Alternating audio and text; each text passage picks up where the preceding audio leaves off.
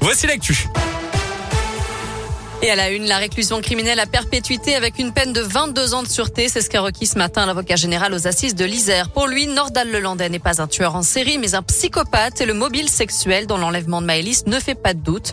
Des réquisitions justes et nécessaires selon Maître Rajon, l'avocat de la maman de Maëlys. C'est tout simplement le maximum qui était encouru compte tenu de la qualification. Moi, j'ai noté euh, euh, le fait que monsieur le procureur général euh, indiquait que Nordal Lelandais constituait un danger, un danger absolu.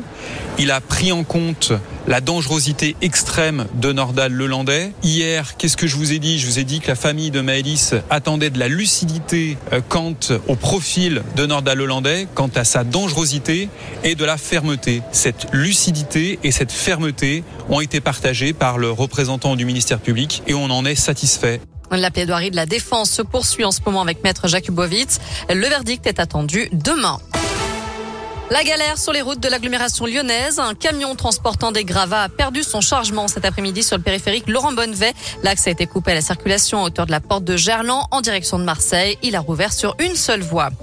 Une championne olympique de retour à la maison, Chloé Trespech, la snowboardeuse lyonnaise qui a décroché l'argent à Pékin, est arrivée à la gare de Lyon-Pardieu en début d'après-midi. Elle qui travaille d'ailleurs au service communication de la SNCF à Lyon quand elle n'est pas sur les pistes. Elle va maintenant fêter son titre en famille et avec son équipe avant les deux prochaines étapes de Coupe du Monde à partir du 10 mars.